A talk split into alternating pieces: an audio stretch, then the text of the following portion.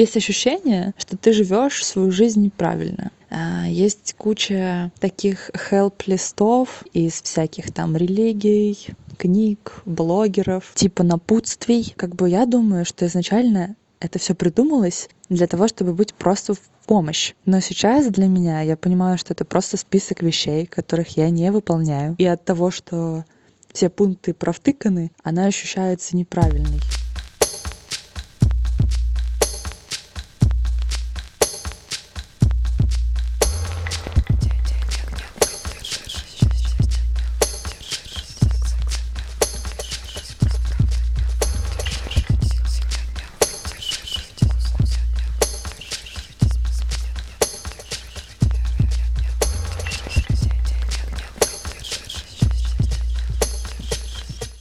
Привет, с вами подкаст «Но вы держитесь» и мы Света Шейдина. И Алексей Иванов.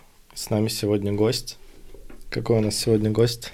У нас сегодня гость Оля Соколова, наша хорошая подруга, CEO, экс-партнер McKinsey и очень крутой человек. И великолепный мемолог. А, да, вим- Если мемолог, кто кстати. подписан на наш канал Панчик, то вы, наверное, каждый день наблюдаете Олина чувство юмора. Оль, ты скрываешься от этого канала, кстати, или нет? Да, это единственное, что я скрываю себе в публичном Ну вот, Свет, мире. надо вырезать. Единственное. Давай вырежем. Все, мы такие чик, мы вырезали. Да нет, это тоже окей. Я думаю, только те лояльные, которые нас по- послушают, пусть идут в панчик, так и. А, окей. Привет всем лояльным. Да, а мы здесь обычно с Лёшей вообще в целом принюхиваемся к духу времени уже последние четыре года. Исследуем, что этот дух нам приносит в виде бесяков и разных ситуаций, которые, ну, раздражают и непонятно, как с ними быть. Пытаемся это рефреймить и обсуждать. Вот мы уже так прожили иммиграцию, пандемию, войну, и что же нам э, готовит Ты, ты будущее? уже прожила иммиграцию, Я Свет? апокалипсис или утопию. Ну, как-то за 6 лет, мне кажется, я уже более-менее интегрировалась Понятненько. в эту историю. Мне кажется, это еще надолго. Так что Чат я- GPT выглядит как типичный вторник. Типа, ничего необычного. Да, уже очень сильно поменялась история. Мы обычно начинаем э, с бесячка, который стартует нашу беседу. Давайте так и сделаем. Здравствуй, дорогой подкаст. Так интересно сейчас было послушать предыдущие голосовые, которые я присылала, и в целом понять, что эти бесяки улеглись и уже либо не волнуют, либо прокачаны, и э, я уже немножко по-другому отношусь к этим проблемам. А, новый бесяк. Есть ощущение, что ты живешь свою жизнь неправильно. А, Есть куча таких хелп-листов из всяких там религий, книг, блогеров, типа напутствий, как классно жить, какие там, не знаю, мантры читать, аффирмации, заряжать воду и все на свете. Как бы я думаю, что изначально это все придумалось для того, чтобы быть просто в помощь. Но сейчас для меня я понимаю, что это просто список вещей, которых я не выполняю. И я типа везде провтыкалась по всем пунктам. И вот пытаюсь жить как-то свою жизнь. И от того, что все пункты провтыканы, она ощущается неправильной. Это дискомфортно. И как-то, наверное, подбешивает, конечно. Наверное, внутренняя отличница во мне бесится супер сильно от ощущения этой неправильности жизни. А жизнь-то хорошая. Да, жизнь-то хорошая, но не по тем шаблонам, которые были изначально загружены. Предлагаю взять и побороться с понятием правильности. О, я что- тоже хотел отменим правильность. Ее нет. В правом углу ринга правильность, а в левом углу ринга Оля. И Оля. Запретить правильность, запретить иллюзию правильности, запретить стремление правильности. Нет ее. Есть жизнь, и она разная. И разные циклы, и разные состояния. А еще есть женщины, мужчины. Женщины, как я теперь знаю, иногда проживают все то же самое тоже по-разному. И для нас иногда не работают вот эти душные все чек-листы на тему, сколько ты прошел, пробежал, поспал и прочее, потому что бывают свои какие-то периоды чувствования интимности, э, не знаю, страстности, еще чего-то. Поэтому правильность душит. Давайте как-то пропагандировать разность или страстность. Давайте, накидывайте. Давайте заменим правильность на что-нибудь, на абсурд. Вот хочу жить в абсурде. Хочу жить в разности, в абсурде, в страсти, в горячности, в смехе, в ошибках и в оголенности и уязвимости. А в правильности не хочу. Тоже бесит. Прекрасная идея, между прочим. Как тебе это удается, Оля? Э, жить, отойти от правильности и жить в абсурде. Это же не так просто, наверное. Вообще не просто. Ты в какой-то момент понимаешь, что у тебя жизнь пропала, и тебя душ, тебе душно. Тебе не хочется надевать свою одежду, потому что она тебя душит. Не хочется возвращаться в свою квартиру, потому что там все такое унылое. Ты сидишь на каких-то разговорах и видишь человека, которого вроде любишь как друга или подругу, и не можешь пробить слой какой-то нормального, там, теплого, глубокого разговора. Вот. И сидишь в этих оковах и не понимаешь, почему я сам себя загнал в эти доспехи, и что с этим делать. И единственный ответ — это, ну, как-то по чуть-чуть позволять себе не делать ничего, или делать какое-то безумно радостное, или где-то смеяться. Наш канал Панчик было лето, когда спас меня просто от какой-то внутренней пучины, потому что ты просто, ну, как-то ржешь над абсурдными шутками, над разными странными. И самые любимые наши там всех, у всех мемы uh-huh. — это какой-то мета-юмор супер странный. Вот. И по, по крупицам вот так вот отыгрываешь себе зону, где ты можешь быть любым и где нет никаких правил правильности и правила. Мне нравится, что это мемотерапия какая-то новая, там есть гештальт, ICF, а есть вот мемотерапия, получается. Да, Леш, прости, ты хотел что-то сказать? Слушай, я хотел а, просто сказать, что есть какая-то история про правильность, что, во-первых, это не не одинаково для всех, что такое правильно. Ну, мало того, что сама концепция правильно, неправильно, она всего лишь бинарная, да, как бы не подразумевает оттенков. Но еще само слово правильно, оно типа подразумевает, что кто-то живет по каким-то правилам, да, от слова правила. И вот у, у кого-то есть более корректный свод правил, чем у другого человека. И мне кажется, в какой-то момент понимаешь, что это не так. У каждого человека свои какие-то гайдлайны, свои ценности. И, в общем, когда человек говорит правильно, это чаще всего означает согласно моим ценностям. А вот это я к тому, что часто в какой-то момент люди начинают работу над э, осознанием, а что, собственно, является моими ценностями, и понимают, что концепция правильно, она как бы устарела немножко. Или, наоборот, она отличается сильно от э, правильно для других людей. Ну, в общем, что-то в ту сторону хотел нас двинуть еще чуть накидать. Вы эксперты по коммуникации, например, да, и точно есть какие-то правила коммуникации, например, там первый раз на «вы», если ты пришел в школу учиться, да, или видишь человека старше себя, или еще что-то. И вроде это правильно, да, но Дальше идет 1500, 100 миллионов исключений, где самое красивое рождается в аутентичности. А аутентичность, она от слова уникальность, наверное. Вот. И она по определению уникальность — это что-то э, разное для всех, вот, и что-то индивидуально красивое, и как будто бы правильность с уникальностью не очень дружит. Вот. И в какой-то идеальной вселенной ты вмещаешь в себя в то, что ты знаешь эти правила и можешь им следовать. Вот. Но знаешь их так хорошо, что где надо, отклоняешься и позволяешь себе абсурд или микроистерику, или какой-нибудь, не знаю, всплеск чего-нибудь. Вот. Или просто тишину. Дофамина. Да? И уходишь вместо чек-листов по тому, сколько позанимался спортом на этой неделе, уходишь в свою тишину и проводишь там, не знаю, неделю интроверсии. И это тоже окей, все окей. Правила жизни Оли Соколовой, знаешь? Этот... Так что, Оль, какие есть правила жизни? Три. Три правила жизни.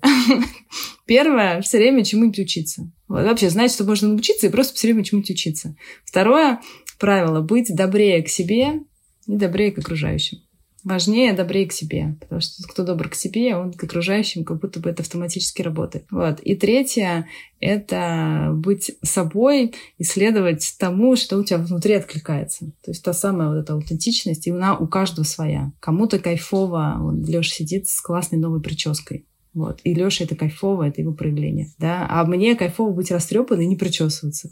И это тоже окей. Угу. Все окей. Тут я, мне тоже вот кайфово не причесываться. Да. И как тебе с этими правилами, Оля, живется? Я точно стала более счастливая. И это не значит, что счастье — это обязательно составляющая моей жизни. Это значит, что у меня бывают дни тотального отчаяния, а бывают дни счастья, а бывают дни тишины, а бывают дни, как бы, когда я завалена и выгорела. Вот. И все бывает, но в целом я ко всему отношусь спокойнее, знаю, что в моих руках это переменить, состояние в моих руках. Вот. Uh-huh. И в целом мне не нужно спорить и бороться за свое право как бы выбирать, как я хочу. Uh-huh. У меня внутри так, окей, у меня, у меня вот так.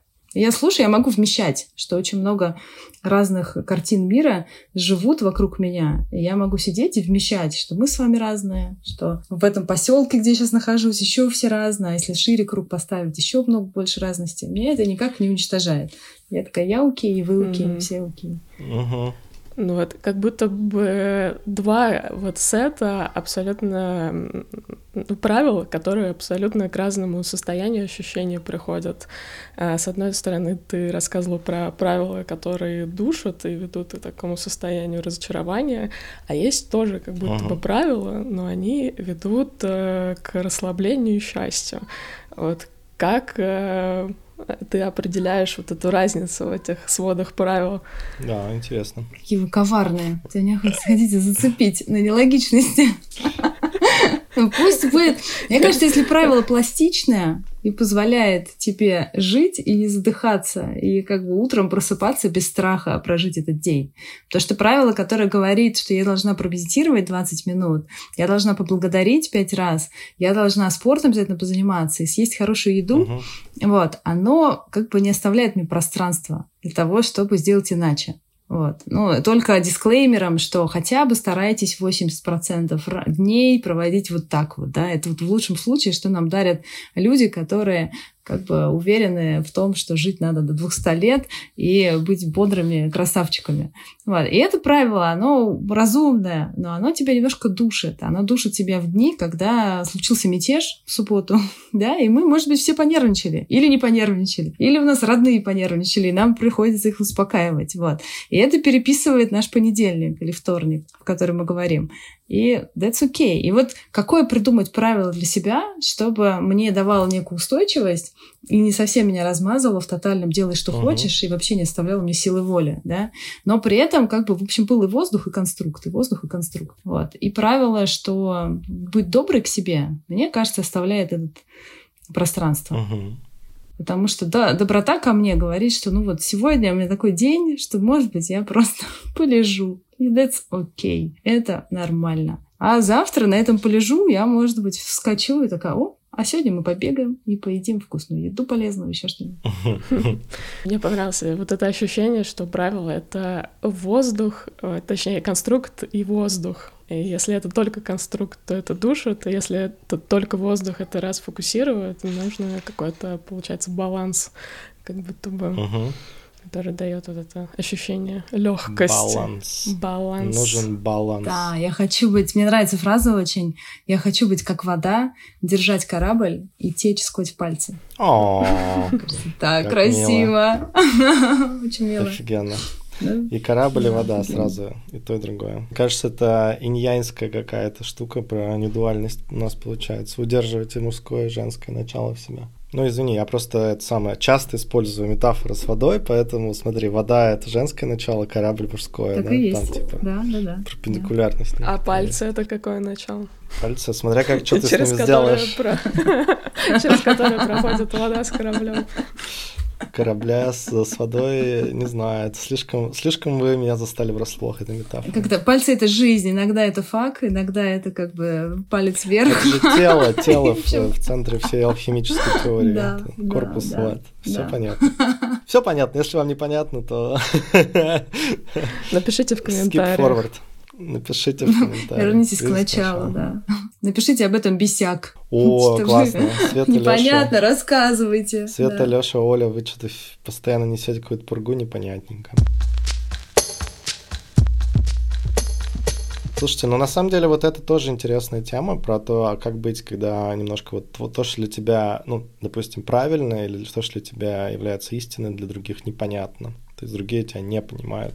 Я думаю, ты сталкивался с такой. Надо просто стараться объяснять. Это, кстати, почти никто друг друга не понимает. Угу. И здесь, мне кажется, надо стараться разными способами пытаться объяснить. Но, э, как мы знаем, объяснить, если ты просто давишь человеку, объяснять с целью доказать ему, что он не прав, не работает. Работает объяснить, это просто рассказать, почему я, из какой точки я сделал свой выбор, на каком опыте основаны мои, моя как бы вера, что вообще происходит. Объяснять, объяснять, объяснять. Как топ-менеджер, это просто номер один проблема. Люди не договаривают. Я постоянно не договариваю. Я решила что-то, побежала, никому не объяснила или объяснила один-два раза, или подумала, что я вот вам же сказала или написала, вы же прочли. Вот, но мы уже давно так решили. Вот. А в реальности моя картинка в голове вообще не совпадает с, с, том, с тем контекстом, в котором люди живут. И нужно постоянно им рассказывать. И, раска... и искать разные образы. Потому что кто-то понимает абстракции, кто-то понимает только очень-очень конкретные примеры, кто-то должен руками почувствовать, а кто-то вообще от меня не услышит, э, а ему нужно найти другого проводника. Угу. Вот. Поэтому и это номер один, мне кажется, урок, то, что люди не доделывают да, в работе. Вот. Все трансформации, когда там главное, все проваленные трансформации, если делать хорошую рефлексию об ошибках, скажут, что мы недостаточно объясняли зачем. И это зачем, это не просто зачем, это объясни, чтобы люди прям чувствовали, понимали, своими словами могли рассказать зачем. Я помню, у нас была страт-сессия, и мы прям человек 15 нас там было, и мы э, как бы придумали там свою миссию и хотели объяснить, что мы строим на горизонте там 5-10 лет. Вот, а мы просили каждого, вот были только топ-менеджеры, и точно все там слушали, и точно все знали, но каждого прям выйти на сцену и сказать своими словами, вот прям просто произнести, как ты понял, что мы строим. Вот. И оказалось, что это, в общем, тоже так, ну, такое упражнение нетривиальное. Вот. То есть кто-то легко рассказал, кто-то на самом деле рассказал совершенно другой интонацией, и другие слова использовал, другие образы. И ты понимаешь, что он там как-то... А кто-то говорит, мне нужна пауза, я понял, пока понял, пока думал, что я не понял. А если вот как бы мы не попросили каждого выйти публично и озвучить это перед всеми, как спикер, вот, то мы бы не увидели, что на самом деле люди слушают, слушают, кивают, а внутри их там зреет что-то вообще другое. Так что быть понятными — это ответственность каждого. Прям моя ответственность быть понятной для моего ребенка, для моих друзей, для моих родителей, для моей команды, для моей компании. Вообще, что бы я ни хотела, если хоть что-то хочу, мне очень важно быть понятным. Mm. Это такая... Очень крутой принцип такой — быть понятной. А, я ведь недавно Алёша писал э, пост о Пончике, как э, меняется коммуникация его э, с появлением AI, и он там говорит, что больше вот контекста приходится, ну, не приходится, а уже на автомате даже людям даешь больше контекста, потому что чем больше контекста, тем обычно нейросеть лучше реагирует на твой запрос, и, соответственно, этот же фреймворк, он переносится на человеческое общение тоже.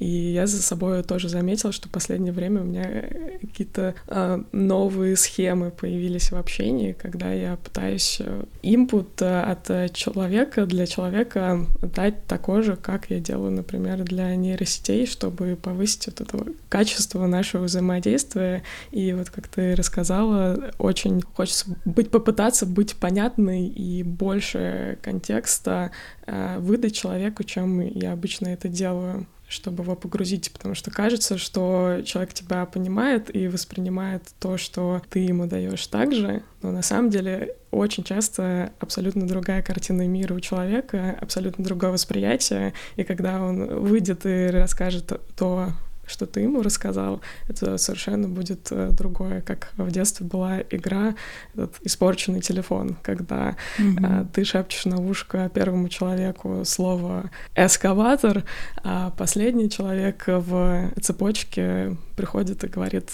что это было слово там гриб. И как вот эта цепочка смысла она перемещается и трансформируется переходя из одних рук в другие. Мне очень, очень понравилось это наблюдение, что чат GPT учит нас быть гораздо более внимательными и четкими в наших запросах.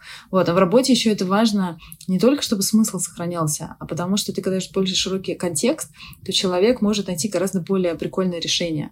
То есть ты ему говоришь там, окей, сделай вот эту табличку, вот здесь список людей, там, не знаю, вот такие вводные, да. Но если ты не объясняешь, зачем тебе эта табличка, то он тебе что-то сделает, и так, окей. А если объяснишь, что на самом деле я хочу проанализировать, как выглядят мои там самые лояльные клиенты, сколько они тратят, в какие отделения ходят, что им нужно и прочее, вот, и мне, моя гипотеза, что такая табличка мне даст ответ, вот, то человек может сказать, подсказать тебе гораздо более эффективный способ решения этой задачи.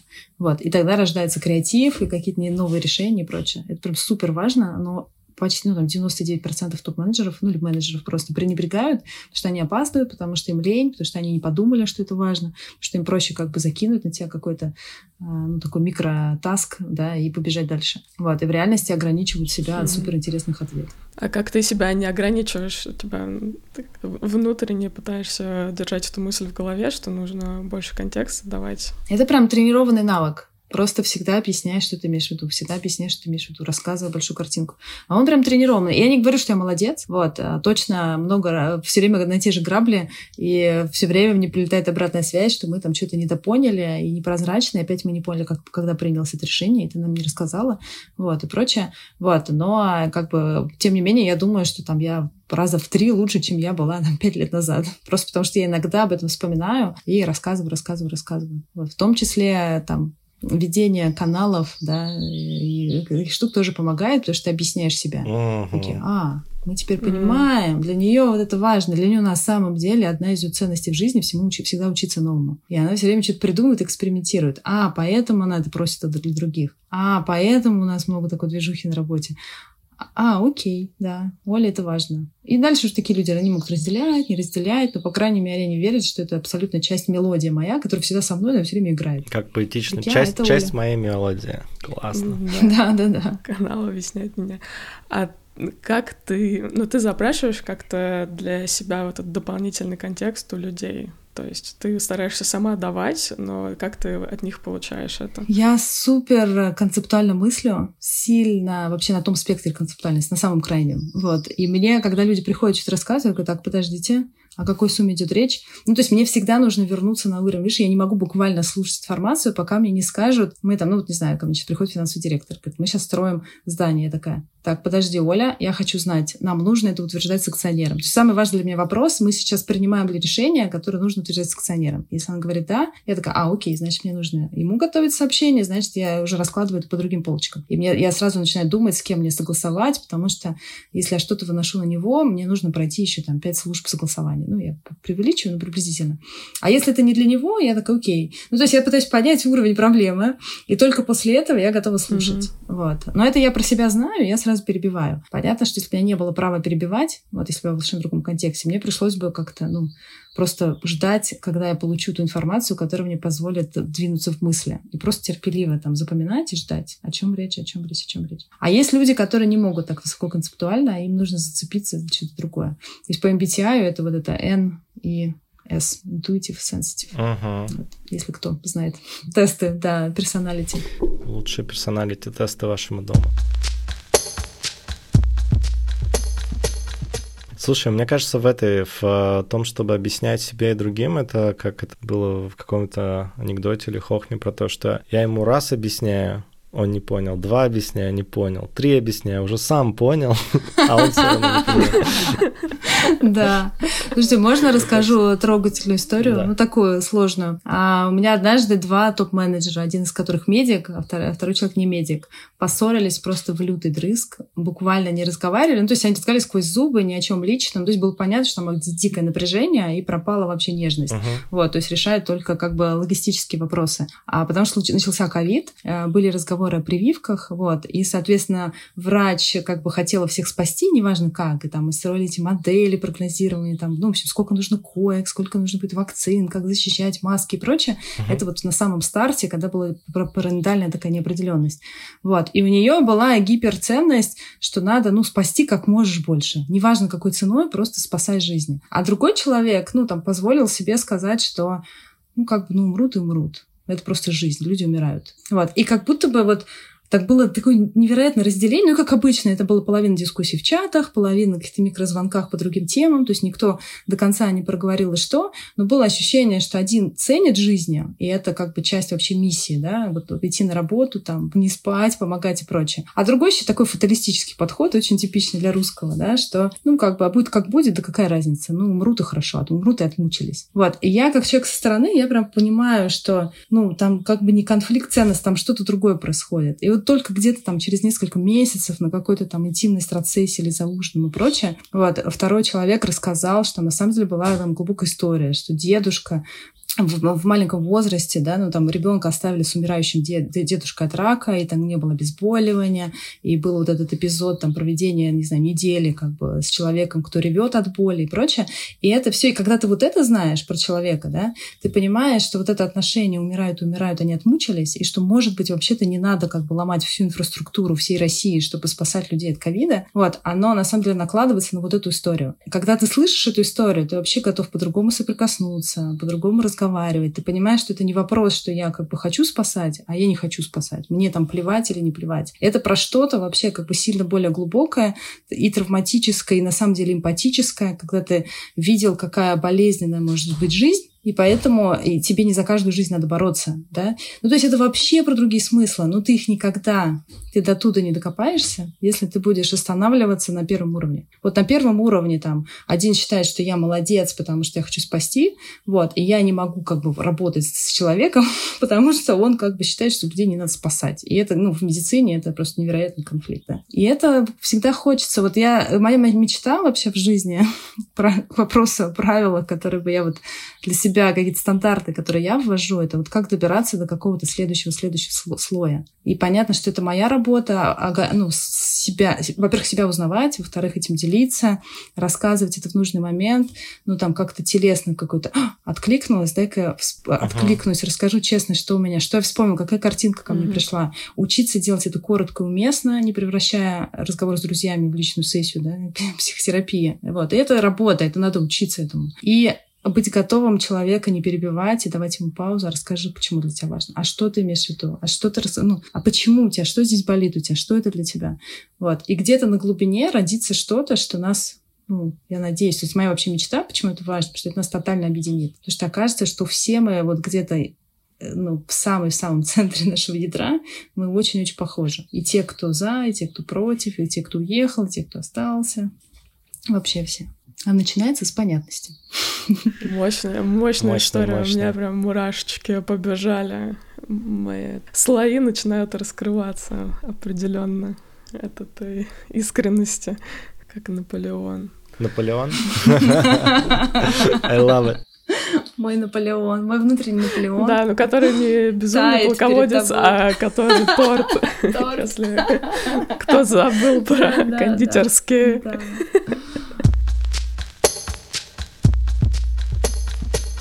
А вот скажите, если так вот э, думать дальше, то э, как вам удается лучше всего находить общий язык с кем-то? То есть через какого рода взаимодействие, практики? Что У меня такое? только через истории про меня. Я поняла, что... Истории про тебя? Угу. То есть вот я сижу, классно. вот и сегодня утром у меня было там два с половиной часа мы общались с, с новым для меня человеком. Ну, списались, познакомились, встретились на кофе. Вот. И я понимаю, что единственный мой шанс как бы дойти до какого-то следующего слоя, это просто что-то личное рассказывать про себя. Ну вот смотреть в глаза очень спокойно, просто вот как с вами, да, и прям рассказывать. У меня вот так. И коротко, да. То есть вот это вот еще от меня я слова блуд, и могу заболтаться и начать красоваться. И у меня как бы люди превращаются в аудиторию. Uh-huh. Вот. И я это за собой знаю, и то, что пью себе по рукам. Вот. И задавать вопросы. И задавать вопросы с паузами. Потому что иногда пауза, и так человек да, вспомнил, все, что сказал, все, что сказал. И вот через этот обмен получается, что рождается что-то. А еще иногда, знаете, доболтаю вам.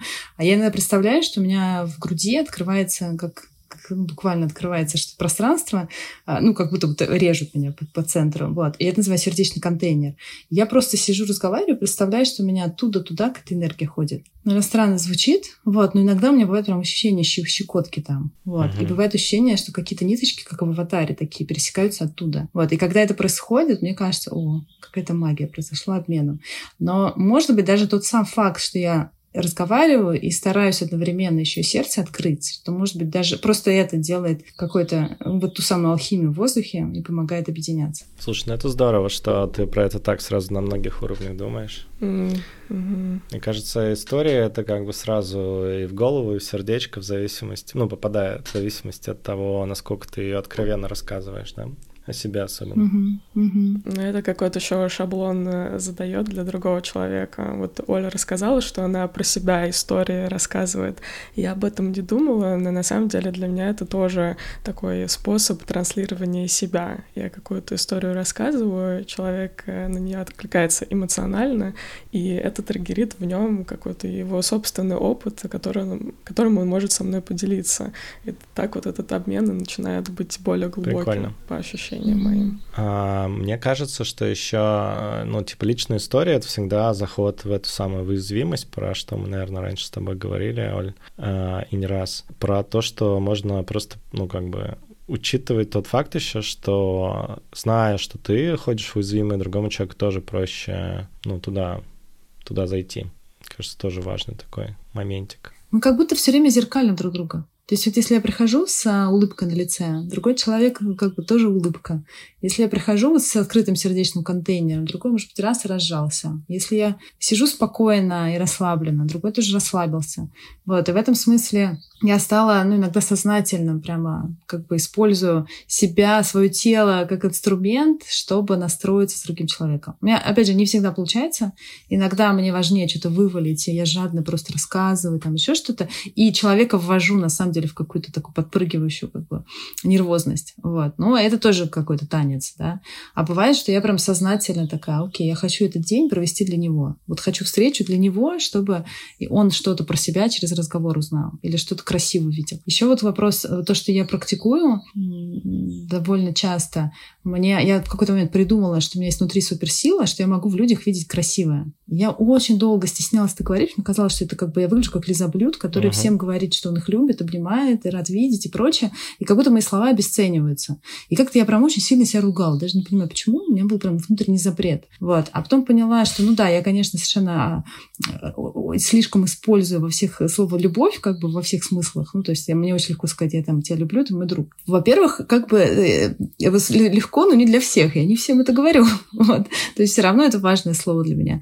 Вот. А во-вторых, я могу посмотреть на человека и сформулировать, а что именно особенного у меня в нем, uh-huh. и сказать это ему. И иногда я прям могу в разговоре, без всякого дня рождения, ну, у тебя недавно был день рождения, и мне там очень легко было тебе записать видеоролик, сказать, что, Леш, я тебя люблю, я люблю, ви- люблю видеть твой путь. Uh-huh. Мне он мне нравится, я, да, ну, я, твое приятно. путешествие, важное путешествие для меня, красота твоего пути дает мне силы идти мой путь. И я люблю моменты, когда ты помогал мне, я тебе. Да, мне это было легко сказать, но это был день рождения, я как-то настроилась. Но в целом мне кажется, что мы будем чаще друг другу говорить это просто в моментах, вот, и просто давать как бы маячок, а смотри, ты вот так часто так делаешь, и это так здорово, у тебя получается там шутить, ну, я сейчас накидываю, да, там, uh-huh. что-то, за что можно похвалить человека, даже если это мелочь. И опять же, первые разы это будет выглядеть как очень нелепый комплимент, и может как давать неловкую паузу, потому что непонятно, что так в лоб, да, особенно в русском языке. вот, мы к этому не привыкли. Но в какой-то момент это становятся тонкие настройки, и ты говоришь это, когда это уместно, говоришь на очень конкретном примере, или э, ну, чувствуешь момент, когда готов человек услышать, это тоже важно. Вот. И тогда он как бы внутри там как будто теплые капли там внутри расплывается, а, и это важно. Вот. И я люблю, когда мне такое говорят. Мне, ну, то есть это в по конца работает. Я думаю, короче, классная практика. Если мы все будем только чуть-чуть раздавать, вот, то люди будут добрее. Спасибо, что раздала, Оля, эти практики.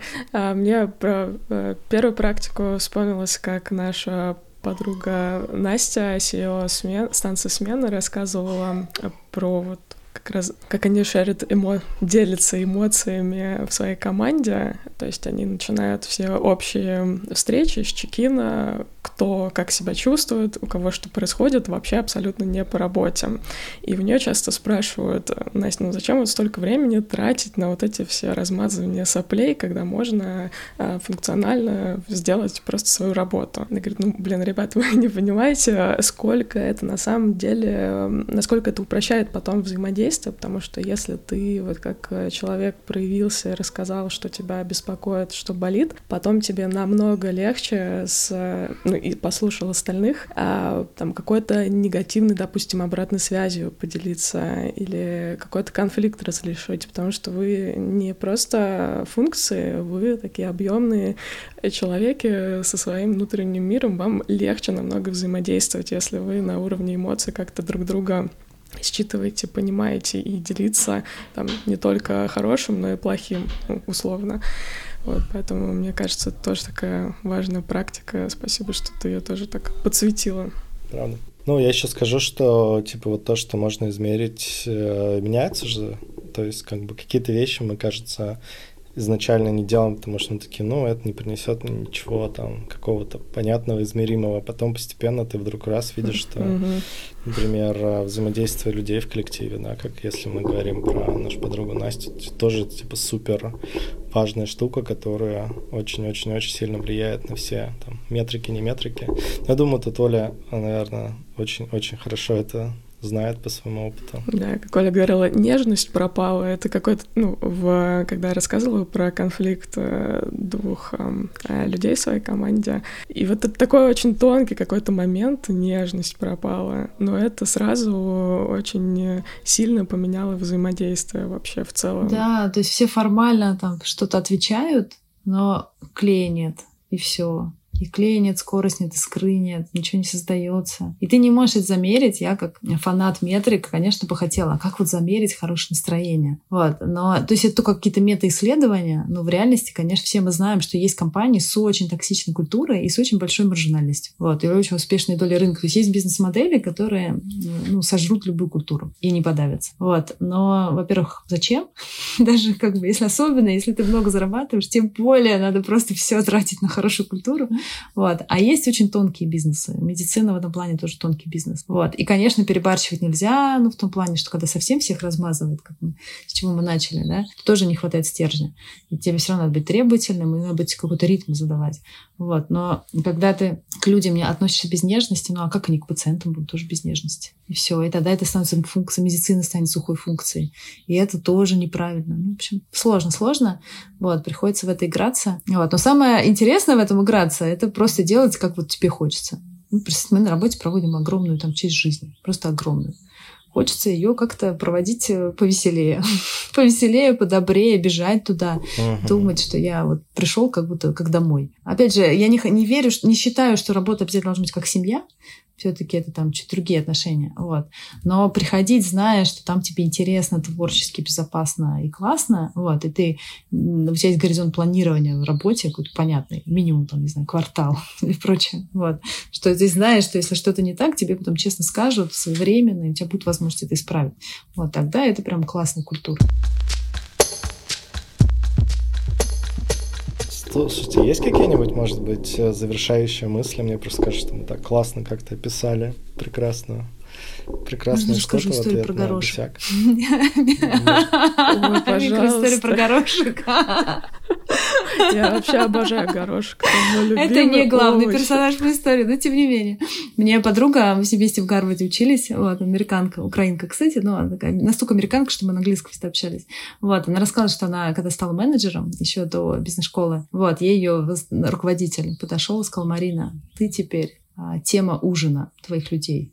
Типа вот прям ты dinner conversation. Она такая, что? Такой говорит, твои люди приходят домой вечером, особенно там в пятницу, под воскресенье, и обсуждают твое поведение за ужином. И они приходят за этот ужин и едят свой там пюре с горошком и котлетами. Вот с тем состоянием, в котором ты их оставила. Вот. И это большая ответственность. Поэтому веди себя так, чтобы не портить людям ужины. И я прям, этот горошек все время под глаза, под, ну, как символ того, что я, ну, то есть веди себя так, как руководитель. И здесь, на самом деле, каждый руководитель, то есть даже если ты там одним руководишь, вот, ты влияешь на то. То есть я могу так поговорить, что уничтожить людям выходные. И мне это будет ничего не стоить. И, может быть, я уничтожу выходные и повышу там какую-нибудь прибыль, да, потому что они там а, потом пойдут работать, вспомнят. Ну, в общем, как бы от испуга там сразу наворотят дел, которые там, не знаю, три месяца откладывают, uh-huh, uh-huh. да. Но вот когда ты думаешь, хочу ли я, как mm. вот хочу ли я, чтобы вот представляете, да, то, как я поговорю, там, не знаю, со своим финансовым директором, влияет на то, как она говорит со своей 13-летней дочерью. Вот хочу ли я, чтобы Лиза, 13-летняя, как бы схватила от мамы моей интонации злости или там гнева, или раздражения, или как бы манипуляции, которая вот как бы с которой я пришла на работу. Я такая, я не хочу. Да, это сразу вспоминается мем вот этот, где э, в первой картинке на мужика орут э, его начальство, потом он приходит э, на жену орет, жена орет на ребенка, ребенок э, орет на котенка, и в конце котенок повесился. Вот, э, напомнил вот эту историю. Это как какая-то цепная реакция запускается, да, которую можно прерывать в самом начале. Разорвем гребаную цепь.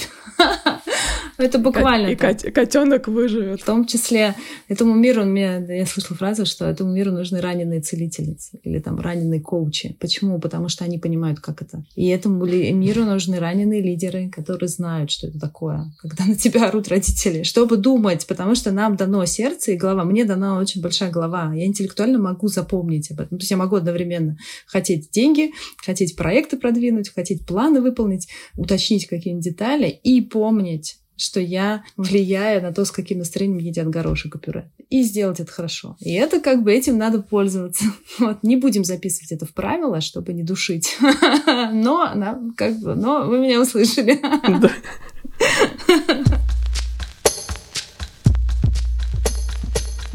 Мне кажется, это прекрасный финальный аккорд нашего подкаста. А, а к аккордам мы еще обычно прибавляем какую-то песню в конце мы ставим. Оля, у тебя есть какая-нибудь песня? Если бы ты дозвонилась на радио, какую бы песню ты хотела Не поставить скажу, какую-нибудь Леонида Агутина, точно? Такой, вот это да. У него скоро концерт в Москве. Я такая думаю, может мне купить билет и устроить себе праздник? С вами были Оля Соколова. Алексей Иванов. И Света Шедина. Держитесь там, ребята.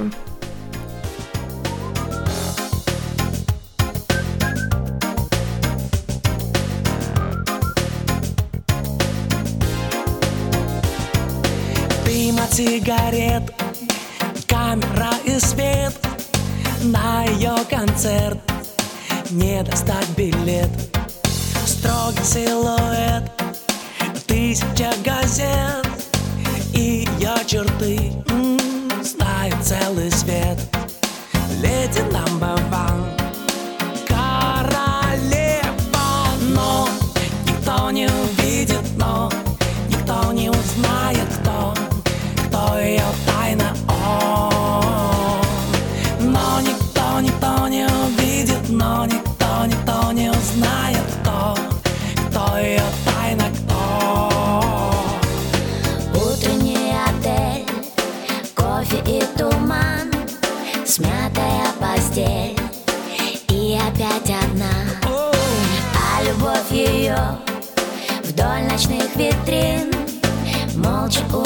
멈춰